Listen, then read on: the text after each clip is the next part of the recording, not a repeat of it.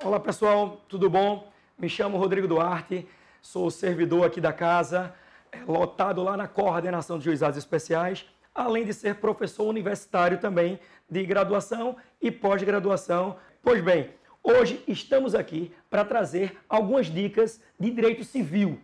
E hoje, em especial, a gente vai falar um pouquinho sobre direito da pessoa natural, certo? E aí eu tenho algumas situações específicas dentro do direito da pessoa natural, como por exemplo, personalidade e capacidade. Pronto.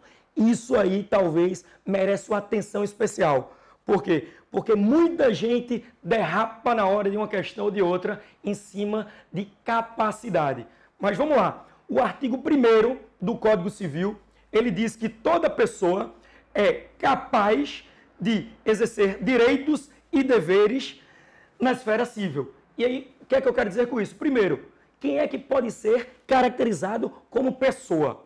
Vê só, para ser pessoa, basta nascer com vida. E aí, o que é, que é nascer com vida? Vê, nascer com vida nada mais é do que aquela primeira respiração, a figura do nativivo. A partir do momento que nasceu com vida, eu tenho direitos e obrigações. E aí, todo mundo, pô, massa, tranquilo. Até aí, nenhuma novidade, Rodrigo, isso aí eu já sei. Mas aí tem um porém.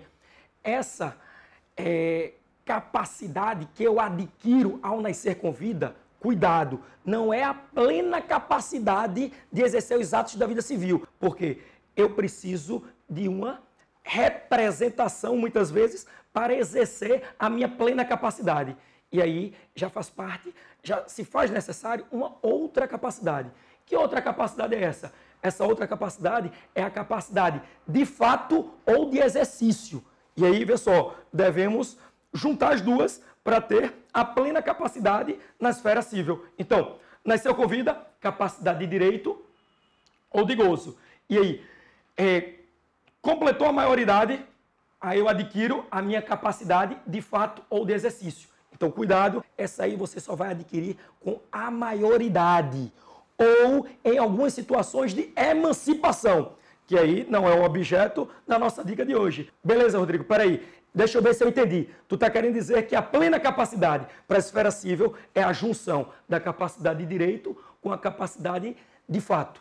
Perfeito. É isso aí. Então, fique com isso em mente, que aí você não erra nenhuma questão envolvendo capacidade pessoa natural. Pois bem, pessoal, então por hoje, a nossa dica foi essa. Então, até a próxima semana. Abraço, beijo em todos.